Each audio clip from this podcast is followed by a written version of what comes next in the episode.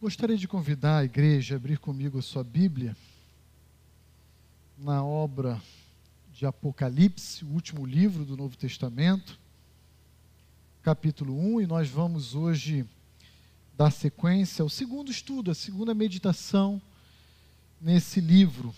Nós começamos essa nova série na semana passada, uma série intitulada O Extraordinário Jesus.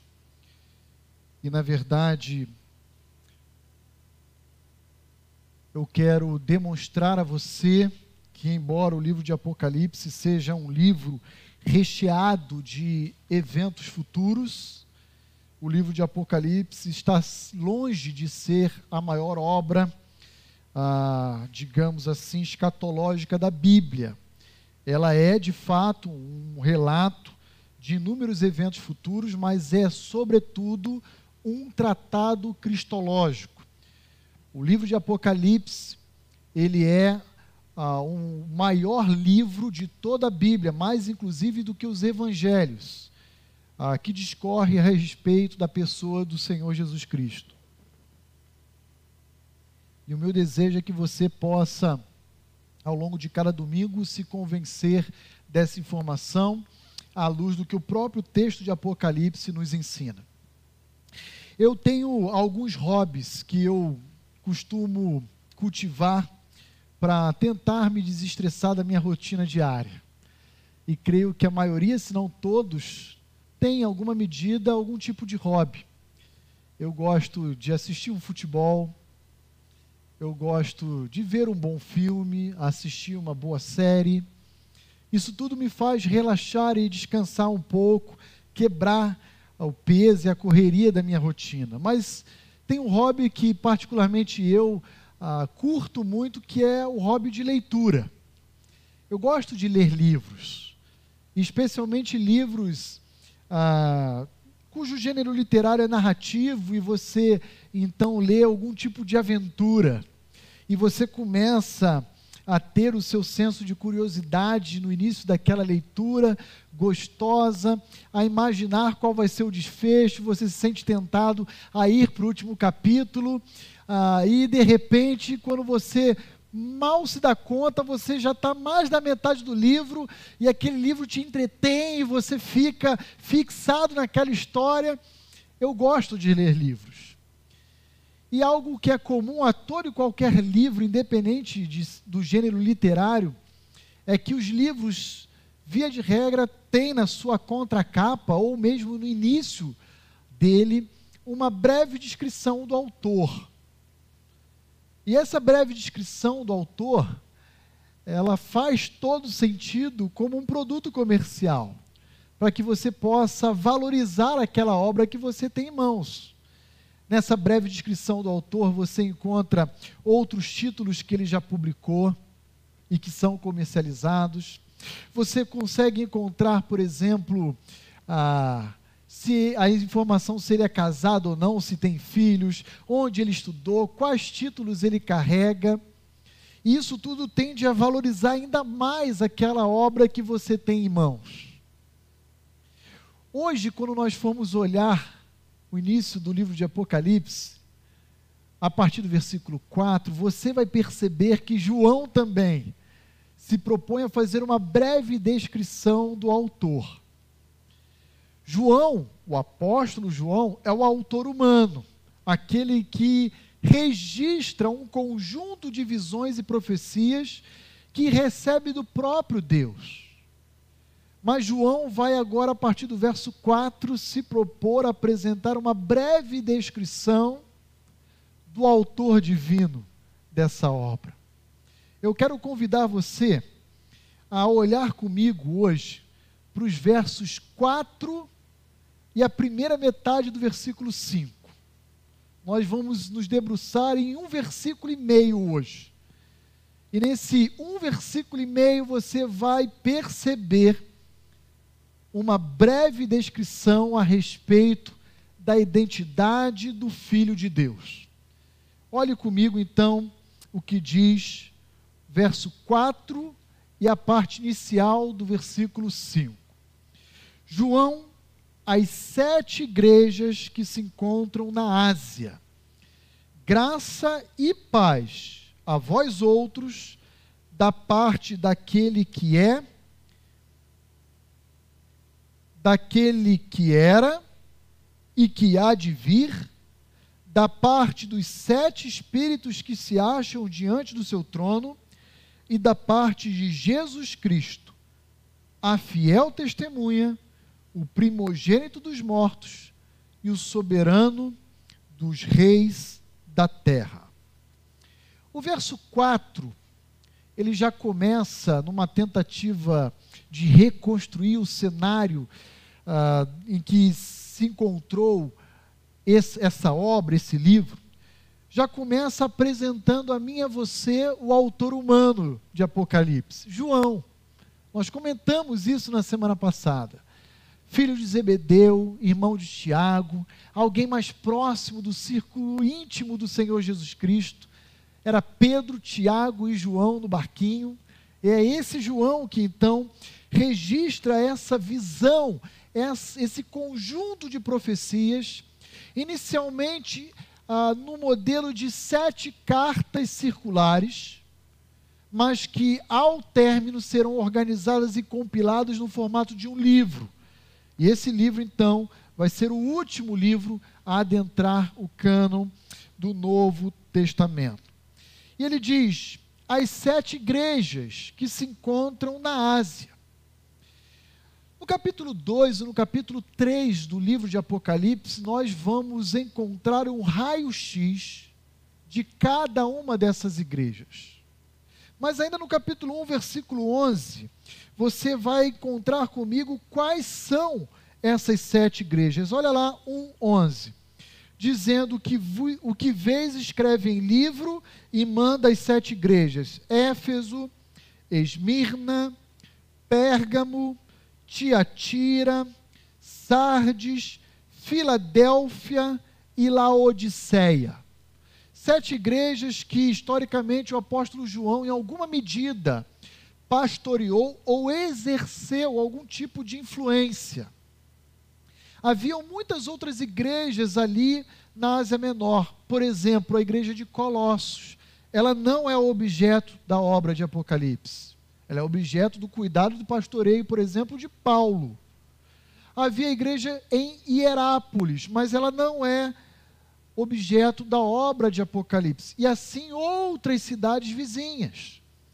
E João recebe aquele corpo de profecias, aquele conjunto de visões da parte do Senhor Jesus Cristo. E ele então registra num formato de cartas individualizadas aquelas sete igrejas, e então ele inicia a sua obra desejando aos seus irmãos na fé um binômio. Que binômio é esse? Graça e paz. Graça é favor imerecido. Isso é graça.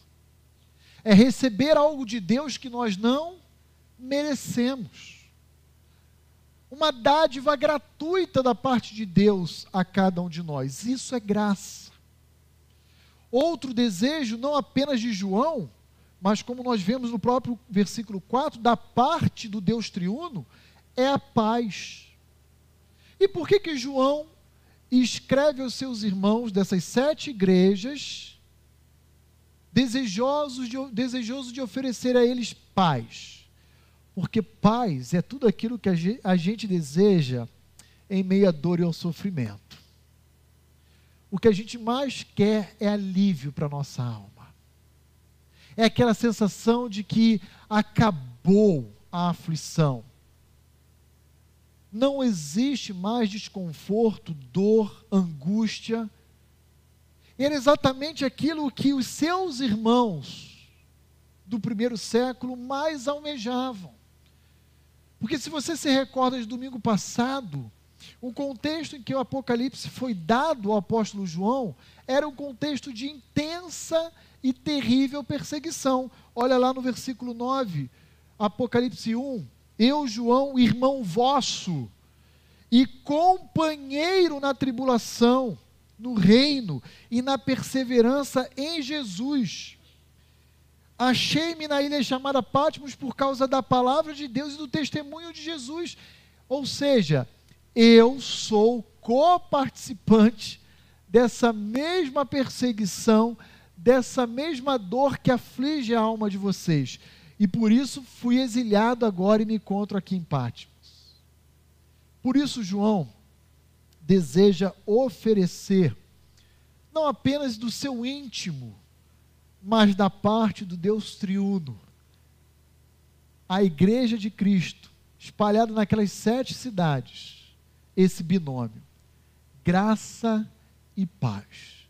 Graça e paz. Graça e paz. E agora no versículo 4 nós vamos encontrar que esse desejo de graça e paz, ele não é exclusivo de João. Ele, ele nasce no coração do Deus Trino. E como isso é verbalizado por João? Ele usa três expressões distintas para se referir ao Deus Pai, ao Deus Filho e ao Deus Espírito Santo. E é sobre ela que nós vamos nos debruçar agora, mas para que a gente possa compreender que João tem em mente o Deus triuno, necessário é que a gente lembre o Antigo Testamento. Na verdade, o livro de Apocalipse é um livro que vai estar recheado de alusões ao livro de Gênesis, ao livro de Daniel, ao livro de Isaías, ao livro de Ezequiel, entre outros livros, Zacarias e assim por diante. João, como um bom judeu, ele conhecia o Antigo Testamento. E ao invés de dizer a ah, Satanás, ele prefere dizer a serpente antiga, o dragão. Ele usa outros símbolos para se referir a alguns personagens da Bíblia. E por isso a necessidade de nós conhecermos bem o Antigo Testamento. Olha como, por exemplo, ele descreve Deus Pai. Ele fala: graça e paz a vós outros, da parte daquele que é, que era e que há de vir. Se nós olharmos Êxodo capítulo 3, eu não vou abrir essa passagem agora com você, você há de se recordar comigo que no momento em que Deus vocaciona Moisés, ele diz para Moisés: ah, Moisés diz, Senhor, como eu vou apresentar o Senhor ao povo, a Faraó, a, a essa nação, aos egípcios? Qual, qual, o seu nome? Como eu vou me dirigir a eles a respeito do Senhor? Deus diz a, a Moisés: Diga que eu sou o que sou. Agora, aquele sou do século XV a.C., na perspectiva de João, agora é era. Mas que esse mesmo Deus que era, continua sendo, ele é. E que permanecerá existindo para todo sempre. João, ele apresenta Deus Pai através de um atributo chamado eternidade. A ideia que João nos apresenta, quando ele diz aquele que é, que era e que há de vir, é, é, é uma ideia que nos remete ao tempo, à cronologia dos fatos. Ele está dizendo, da parte daquele que sempre existiu, daquele que é pré-existente, daquele que é eternamente passado, presente e futuro. Uma menção provável à pessoa de Deus Pai. E por que, que ele faz isso? Porque a ideia de eternidade remete ao conceito de soberania sobre o tempo. E aquele povo que está debaixo de aflição Ele precisa ser lembrado porque a dor o cega a respeito de si mesmo, a respeito do Deus a quem ele serve, a respeito da vida. Eles precisavam ser lembrados que quem estava desejando graça e paz além do apóstolo a cada um deles é o Senhor do tempo. Aquele que fixou todas as eras. Aquele que estabeleceu toda a história. E por ter escrito todas, toda a história, exerce governo e controle absoluto sobre ela. Inclusive, sobre esses eventos que o livro de Apocalipse vai descrever mais para frente. Irmãos de Éfeso, eu desejo a vocês graça e paz mas não uma graça e paz exclusiva minha, uma graça e paz proveniente do Deus eterno, o Pai. Daquele que tem o controle sobre toda a história e que nada passa desapercebido aos seus olhos, ele sabe a sua dor, ele conhece a sua aflição, ele fixou o tempo e ele é o Senhor das eras. Inclusive, tenho pleno conhecimento do sofrimento dos seus filhos, do sofrimento que cada um deles estavam experimentando. Depois, ao invés de ele chegar e dizer da parte do filho, ele pula. E agora ele apresenta da parte dos sete espíritos de, que se encontram diante do trono de Deus. Então veja, é uma outra pessoa distinta do pai. E também distinta do filho, porque no versículo 5 você encontra lá também. E da parte de Jesus Cristo. Então não é o pai e nem é o filho. Mas, pastor, quem são esses sete espíritos que se acham diante do trono de Deus Pai? Na verdade, não são sete espíritos. Na verdade, é um espírito só. Que atua como se fossem sete espíritos distintos. E, e na verdade, essa forma de atuar cétupla é uma declaração de atuação plena do Espírito Santo. E como é que nós sabemos disso? Basicamente, existem dois textos no Antigo Testamento que apontam para esse ministério cétuplo do Espírito Santo de Deus. O primeiro texto se encontra em Zacarias 4, 6. E o segundo texto em Isaías 11. Mas, dada a complexidade para explicar Zacarias 4, 6, e o tempo não me permitiria hoje, eu vou apenas me depreender em Isaías 11. Então, abra comigo sua Bíblia, sua Bíblia em Isaías 11, versos 1 e 2. E aí você vai entender por que que João, ao invés de escrever da parte do Espírito Santo, da, pessoa, da terceira pessoa da Trindade, ele fala da parte dos sete espíritos que se encontram diante do trono de Deus. Olha lá, Isaías 11, versos 1 e 2 diz assim: Do tronco de Jessé sairá um rebento, e das suas raízes um renovo.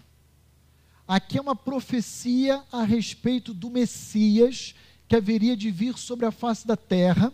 Isaías está escrevendo no século VII a.C., a respeito de um Messias que viria da linhagem de Davi. Quem foi Jessé? pai de Davi, avô de Salomão e assim por diante. Está falando, ó, do tronco de Jessé, da raiz, da linhagem genealógica de Jessé e das suas raízes virá um renovo. Mexia aqui é sinônimo de renovo. O Messias é uma, um sentido de esperança, de renovar as forças do seu povo. Aí olha só que diz o versículo 2: repousará sobre esse rebento ou renovo que é o Messias, quem? O Espírito do Senhor. O Espírito de sabedoria. O Espírito de entendimento. O Espírito de conselho. O Espírito de fortaleza o espírito de conhecimento e, por último, o espírito de temor do Senhor. Ora, nós sabemos que lá em Mateus capítulo 3, quando Jesus é batizado por João Batista, quem desce sobre ele é quem? É o Espírito Santo. Não são sete espíritos mas é um único Espírito que atua de sete formas distintas, trazendo sabedoria, conselho, temor, força, entendimento, conhecimento e assim por diante. Em outras palavras, o Espírito do Senhor que iria atuar sobre o Filho de Deus de forma plena, completa, total.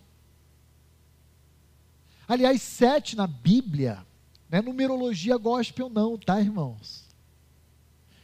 Sete é um número que sempre está associado à totalidade de algo, à plenitude de algo.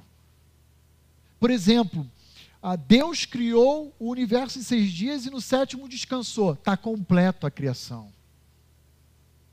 Quando nós olharmos para o livro de Apocalipse, nós vamos ver que a totalidade dos cristãos e da igreja são representada por meio de sete igrejas.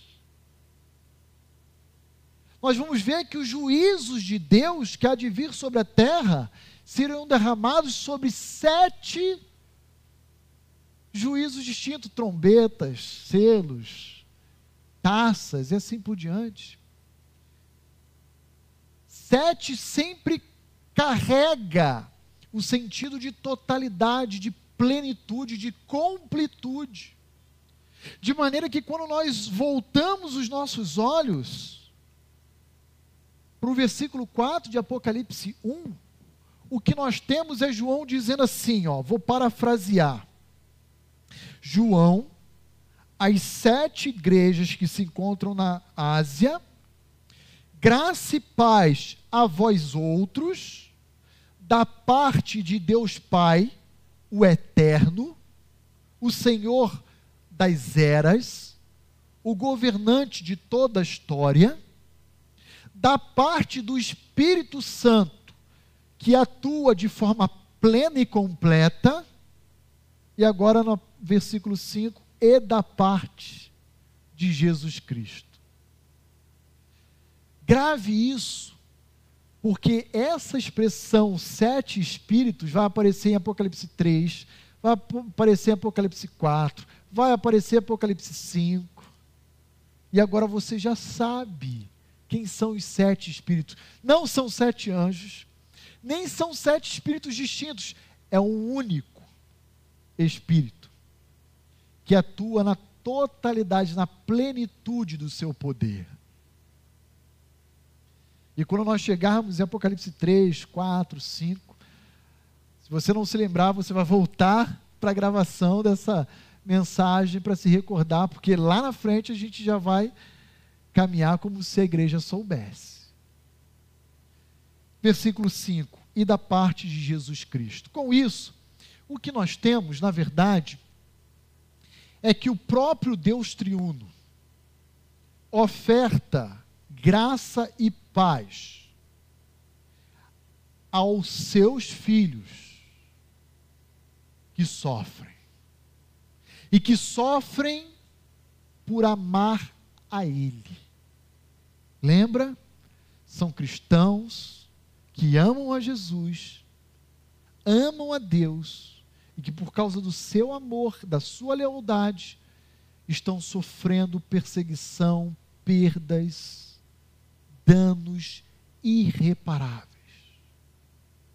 Eu, João, apóstolo do Senhor Jesus, desejo vocês graça e paz, mas não apenas eu. Eu escrevo a vocês da parte do Deus triuno, que igualmente deseja a cada um de vocês graça e paz. Isso é simplesmente consolador. Isso é simplesmente confortante, encorajador a cada um de nós. E a partir então dessa breve apresentação, nós já começamos a ter subsídios para formular a identidade de quem Jesus é. Jesus é uma das pessoas da Santíssima Trindade. Portanto, se Ele é Deus, Ele é alguém que merece o nosso amor, a nossa devoção, a nossa adoração incondicional. Ele tem a mesma substância do Pai e do Espírito. Esse é o Filho de Deus. Esse é o Jesus a quem nós servimos. Mas agora também, olhando propriamente para o verso 5, nós iremos encontrar algumas características ou adjetivos atribuídos por João especificamente a Jesus Cristo. E olhe lá comigo no verso 5, a primeira característica ou adjetivo atribuído a Jesus. Ele é chamado de a fiel testemunha. Em outras palavras, uma testemunha fidedigna, verdadeira. Sabe qual é a palavra testemunha no grego, no texto original? É a palavrinha mártir. E o que, que mártir significa? Significa alguém que, por amor a Deus, se mantém fiel e disposto a pagar com a própria vida pela sua lealdade. E aqui João descreve Jesus como sendo a fiel testemunha, a testemunha verdadeira, fidedigna. Sabe por quê? Porque ao longo da história da igreja, muitos cristãos derramaram o seu sangue e morreram por amor a Cristo, mas outros fraquejaram. Outros, quando se debruçaram próximo ao martírio, voltaram atrás. Mas Jesus não ele é a testemunha por excelência. E no livro de Apocalipse, testemunha está intimamente relacionado a martírio.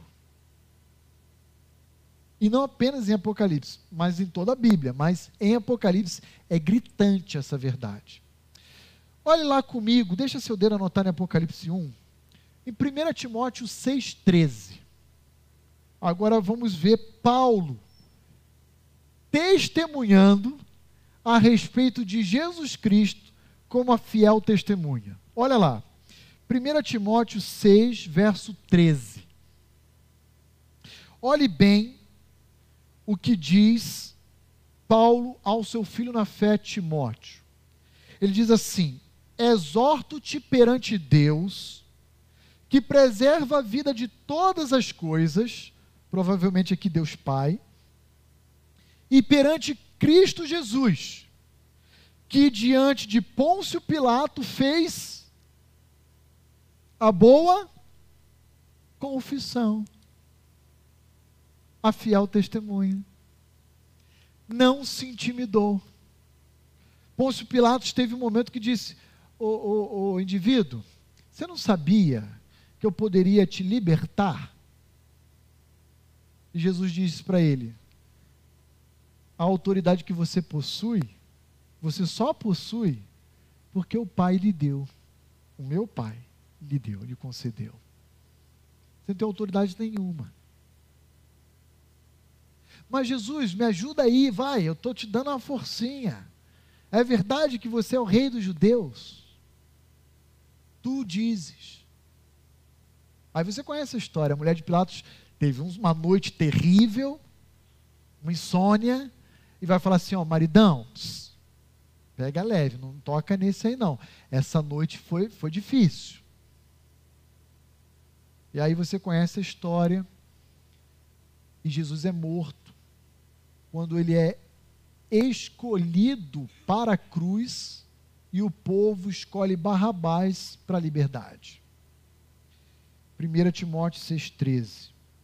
Perante Cristo Jesus, que diante de Pôncio Pilatos fez a boa confissão. Jesus é a testemunha fiel por excelência. Ele é modelo de lealdade. Ele não deu para trás a missão que o Pai o confiou. Ele revelou o Pai. Ele anunciou o Evangelho. Ele resgatou os perdidos. Jesus Cristo é fiel testemunha. Mas volta comigo no livro de Apocalipse e veja comigo também qual é o desfecho reservado na história para os discípulos de Jesus que se espelham em Jesus, desejosos de serem também fiéis testemunhas. Olha lá Apocalipse 6, 9. Apocalipse 6, versículo 9 comigo. E perceba como no livro de Apocalipse a figura de testemunha está intimamente ligada a martírio. Olha lá. Quando ele abriu o quinto selo, ele é Jesus, o Cordeiro, o único que é digno de abrir o livro, né? Quando ele abriu o quinto selo, eu, João, vi debaixo do altar as almas daqueles que tinham sido mortos por causa da palavra de Deus e por causa do quê? Do testemunho que sustentavam. Olha, essa não é uma mensagem muito agradável de se ouvir. Mas saiba que o Senhor da história, ao escrever a história, ele também decidiu que seus filhos, ou pelo menos uma parte deles, derramassem o seu sangue como mártires. Vira uma página, Apocalipse 7. Olhe comigo a partir do versículo 9. Nós vamos estudar cada uma dessas passagens mais para frente, mas olha comigo, Apocalipse 7, a partir do verso 9 até o verso 17. Olha o que, que diz. Depois dessas coisas, eu, João, vi, e eis grande multidão que ninguém podia enumerar de todas as nações, tribos, povos e línguas. Em pé diante do trono e diante do cordeiro vestidos de vestiduras brancas, com palmas nas mãos, e clamavam em grande voz, dizendo: Ao nosso Deus que se assenta no trono, e ao Cordeiro pertence a salvação. Todos os anjos estavam de pé, rodeando o trono, os anciãos e os quatro seres viventes. E ante o trono se prostraram sobre o seu rosto e adoraram a Deus, dizendo: Amém o louvor e a glória, a sabedoria, as ações de graças e a honra e o poder e a força sejam ao nosso Deus pelos séculos dos séculos. Amém. Um dos anciãos tomou a palavra dizendo: Estes que se vestem de vestiduras brancas, quem são e de onde vêm? Respondi-lhe: Meu senhor, Tu sabes. Ele então me disse: Estes são os que vêm da grande tribulação e lavaram suas vestiduras e as alvejaram no sangue do Cordeiro. Mais um indicativo de mártires que derramaram o seu sangue durante o período tribulacional aqui na terra. Razão porque se acham diante do trono de Deus e o servem de dia e de noite no seu santuário, e aquele que se assenta no trono estenderá sobre eles o seu tabernáculo. Jamais terão fome. Olha a promessa reservada aos mártires. Jamais terão fome. Nunca mais terão sede. Não cairá sobre eles o sol nem ardor algum, pois o cordeiro que se encontra no meio do trono os apacentará e os guiará para as fontes da água da vida. E Deus lhes enxugará dos olhos toda lágrima.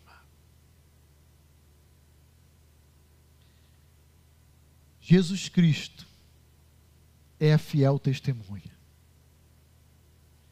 E cada cristão em menor escala, igualmente deve ser leal e fiel testemunha, a ponto, se necessário for, de igualmente derramar o seu próprio sangue por amor ao nosso Salvador Jesus Cristo. Mas continuando no texto de verso 5, nós encontramos uma segunda qualificação em relação a Deus Filho. Da parte de Jesus Cristo, a fiel testemunha. Mas ele continua dizendo: o primogênito dos mortos. Pastor, o que significa primogênito dos mortos? Significa dizer que Jesus Cristo não foi apenas o primeiro a retornar à vida mas significa dizer que ele foi o primeiro a ressuscitar num corpo definitivo, incorruptível e glorificado. Na história da redenção, nós sabemos de muitos personagens que ressuscitaram. Mas todos eles têm algo em comum, voltaram a morrer.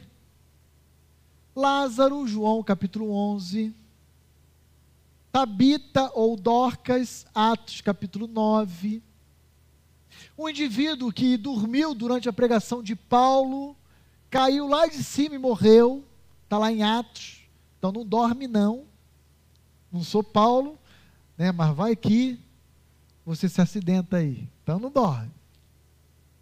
A filha de Jairo, o filho da viúva de Naim, tantos que ressuscitaram. Quando Jesus morre na cruz, vários ressuscitam e só vêm a entrar à cidade no domingo, quando Jesus se apresenta ressurreto. Mas qual que é a diferença de Jesus para os demais que ressuscitaram? É que todos eles voltaram a morrer. Mas quando João diz que Jesus é o primogênito dos mortos, ele está dizendo: ele foi o primeiro a ressuscitar num corpo glorificado, cuja morte não tem mais domínio sobre ele. Agora veja, ele é o primeiro a ressuscitar, não é o único. Sabe por que, que não é o único? Porque através da ressurreição de Cristo Jesus, ele assegurou ao seu povo, à sua igreja, que todos aqueles que também passarem pela morte um dia ressuscitarão com ele em glória. Primogênito dos mortos também tem um sentido de primazia, de destaque, de glória. Esse é o Jesus que nós cremos. Quem é o Filho de Deus? ele é uma das pessoas da Trindade.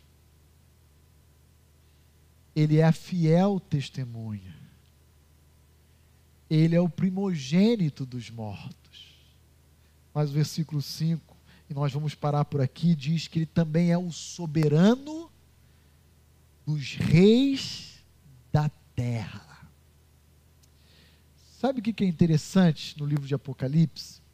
Que os reis da terra, todos eles sem exceção, são inimigos de Deus. Só que João diz que Jesus está sobre todos os reis da terra. A maior autoridade militar do mundo está subordinado ao Senhor Jesus Cristo. A maior autoridade política no mundo está subordinada ao Senhor Jesus Cristo. O homem mais rico e poderoso da face da terra está subordinado ao Senhor Jesus Cristo. Cristo é superior a qualquer autoridade da terra. Ele é o Rei dos Reis, Ele é o Senhor dos Senhores, Ele é o soberano do universo. Deixa seu dedo marcado em Apocalipse 1. E agora vai comigo em Apocalipse 19. Olha comigo.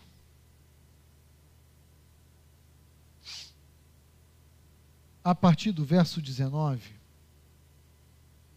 até o 21. O que vai acontecer quando Jesus voltar a esse mundo após o período tribulacional? Para julgar as nações da terra. Apocalipse 19, 19 diz assim: E eu, João, vi a besta e os reis da terra ou seja, uma multiplicidade de bestas, com os seus exércitos, congregados para pelejarem contra aquele que estava montado no cavalo e contra o seu exército. Sabe quem é esse que está montado no cavalo? Olha o versículo 11 ele é chamado de fiel e verdadeiro, e ele julga com peleja e justiça. Quem é esse aí? Jesus. Por isso que tem uma pluralidade de bestas junto com a besta. Porque eles ousam se insurgir contra o soberano dos reis da terra.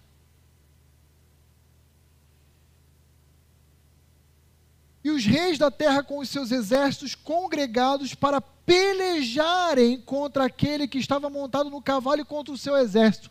Sabe quem é esse exército aqui? São os crentes ressurretos, os cristãos, que lá na primeira parte do Apocalipse 19 vai dizer que lavaram as suas vestiduras no sangue do cordeiros e que agora usam vestes de linho finíssimo. É a igreja ressurreta vindo com o seu Senhor para esse mundo. Esse é o exército de Cristo. O tempo não vai me permitir, já estou me estendendo demais, mas olha lá, versículo 20. Mas a besta foi aprisionada. Cadê o duelo? Cadê a guerra? Os reis da terra, todo mundo, Otã, Opepe, não sei o que, todo mundo veio contra Jesus. E olha só o que, que aconteceu. A besta foi aprisionada e com ela o falso profeta, que com os sinais feitos diante dela seduziu aqueles que receberam a marca da besta e eram adoradores da sua imagem. Os dois foram lançados vivos dentro do Guiena, o lago de fogo e enxofre. Os restantes quem são esses restantes? Os reis da terra com os seus exércitos. Lá do versículo 19. Foram mortos com a espada que saía da boca daquele que estava montado no cavalo. Ora, quem era aquele que estava montado? Quem é o cavaleiro? Versículo 11: chamado de fiel e verdadeiro, e julga e peleja com justiça. Jesus Cristo. Jesus Cristo tem uma espada saindo da boca dele. Não, irmãos. É o poder da Sua palavra que age como se espada fosse. Ele falou aí, puf, morreram. É igual estudamos hoje de manhã em Gênesis: haja luz, pum, surgiu. Jesus vai falar: morram, pum, vão morrer. Acabou. Por quê? Porque Ele é o soberano dos reis da terra. E aí diz o versículo 21: os restantes foram mortos com a espada que saía da boca do seu cavaleiro, e todas as aves do céu se fartaram das suas carnes. Isso aqui vai acontecer próximo ao vale de Megido será chamado de Batalha do Armagedon. Isso a gente vai ver mais para frente. É quando Jesus vier no final do período tribulacional para julgar as nações e estabelecer o seu reino messiânico de mil anos sobre a face da terra. Agora, por que, pastor, o senhor está lendo Apocalipse 19? Simples. Porque quando a gente olha em Apocalipse 1, 5, João dizer que Jesus é o soberano dos reis da terra, o que nós devemos entender é que todos os reis da terra são inimigos de Deus. E eles se articulam e se unem contra Deus, mas eles caem. Ninguém permanece de pé. Porque diante deles, sabe quem está? O soberano. O soberano. E eu paro por aqui. Se você sair daqui nessa noite de hoje e alguém te perguntar aí fora quem é Jesus, você já tem algumas respostas formuladas a partir do verso 4 e metade do versículo 5. Ele é uma das pessoas da Trindade. E por isso merece ser adorado. Ele é a fiel testemunha que pagou o preço da sua própria vida. Ele é o primogênito dentre os mortos. Aquele único na história até esse momento que triunfou definitivamente sobre a morte. Mas ele também é o soberano dos reis da terra. Ninguém ouse se insurgir diante da sua autoridade. Feitas essas considerações, quero apresentar a você duas aplicações, duas maneiras de enxergar como esse texto pode afetar a nossa vida. Preste muita atenção. A primeira delas diz respeito à própria identidade do Filho de Deus. E ao nos depararmos com tudo isso que nós acabamos de ouvir e ler, essa identidade de Cristo deve fortalecer a nossa fé. Como, pastor? Como? Esses três títulos, fiel testemunha, primogênito dentre os mortos, soberano dos reis da terra, são apresentados numa ordem pelo apóstolo João e numa ordem ascendente. A fiel testemunha significa dizer: Jesus Cristo é aquele que morreu injustamente, de forma covarde, por manter firme a sua boa confissão. Segunda qualidade, primogênito dentre os mortos, significa: mas esse Jesus ressuscitou ele venceu a morte. A morte já não tem mais domínio sobre ele. E aí, quando ele entra com o soberano Senhor, o soberano dos reis da terra, ele está dizendo: esse Jesus reinará em glória. Como a identidade do filho deve encorajar a nossa fé. Se você é um pequeno Cristo, se você de fato leva as últimas consequências a sua fé no Filho de Deus, existe uma trajetória de glória prometida a você. Você pode até passar pela morte, mas você vai ressuscitar. E você igualmente vai reinar com o seu Salvador em glória. Há um movimento ascendente. Gravem isso. Fiel testemunha, primogênito dos mortos, soberano dos reis da terra. Se você é um discípulo que leva as últimas consequências a sua fé em Cristo, você pode até perder a sua vida aqui na terra. Mas essa mesma trajetória está prometida a mim e a você. E creia, é uma trajetória de glória. E de uma glória perpétua. Que não tem fim. Não tem fim. Em Apocalipse 2, verso 13, na igreja de Pérgamo, temos a figura de um personagem chamado Antipas. E esse personagem é mais um mártir, dentre tantos outros que já existiram no passado, que existem nesse momento nos países perseguidos e que existirão no futuro.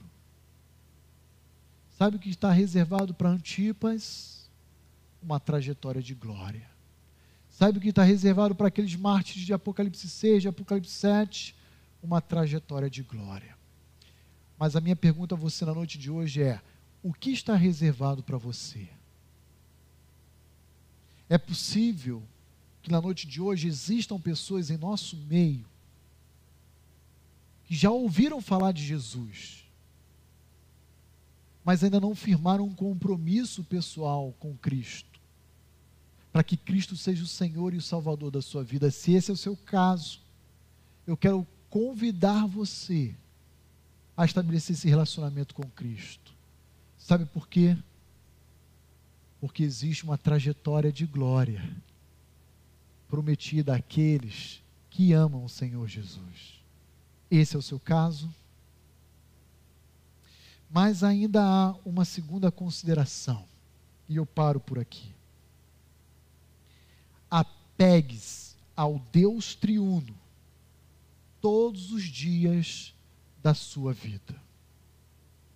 Deus Pai, lembre-se, é o Senhor da história. Ele é o que é, que era e que há de vir. E o que é interessante nessa expressão não é o que é, que era e o que será. Não. É o que é, que era e o que há de vir. Por que não será e sim vir? Porque haverá um momento em que ele vai interferir na história, no curso dela, e vai trazer para si o domínio.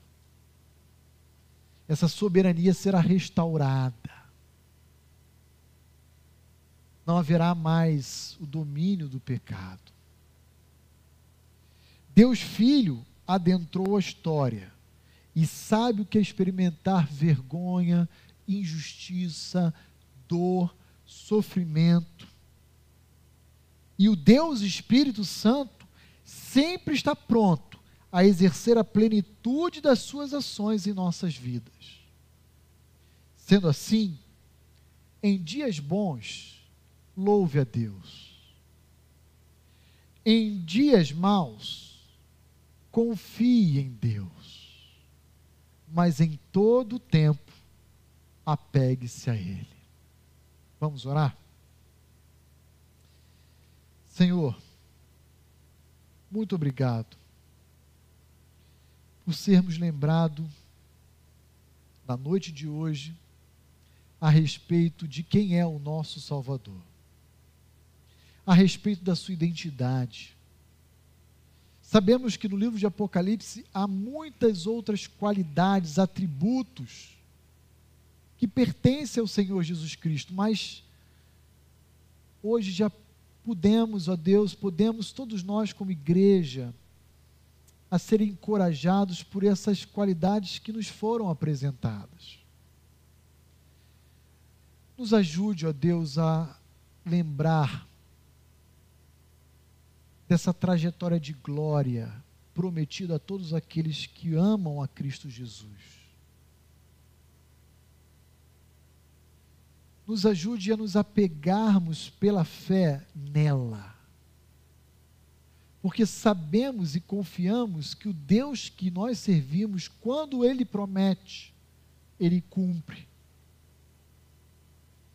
E diante dessa segurança que temos na tua palavra, não permita com que a fé do teu povo esmoreça em dias de angústia. Nos ajude, ó Deus, a vivermos diariamente apegados a Ti, em dias bons, em dias maus, a todo tempo. Eu peço isso ao Senhor em nome de Cristo Jesus. Amém.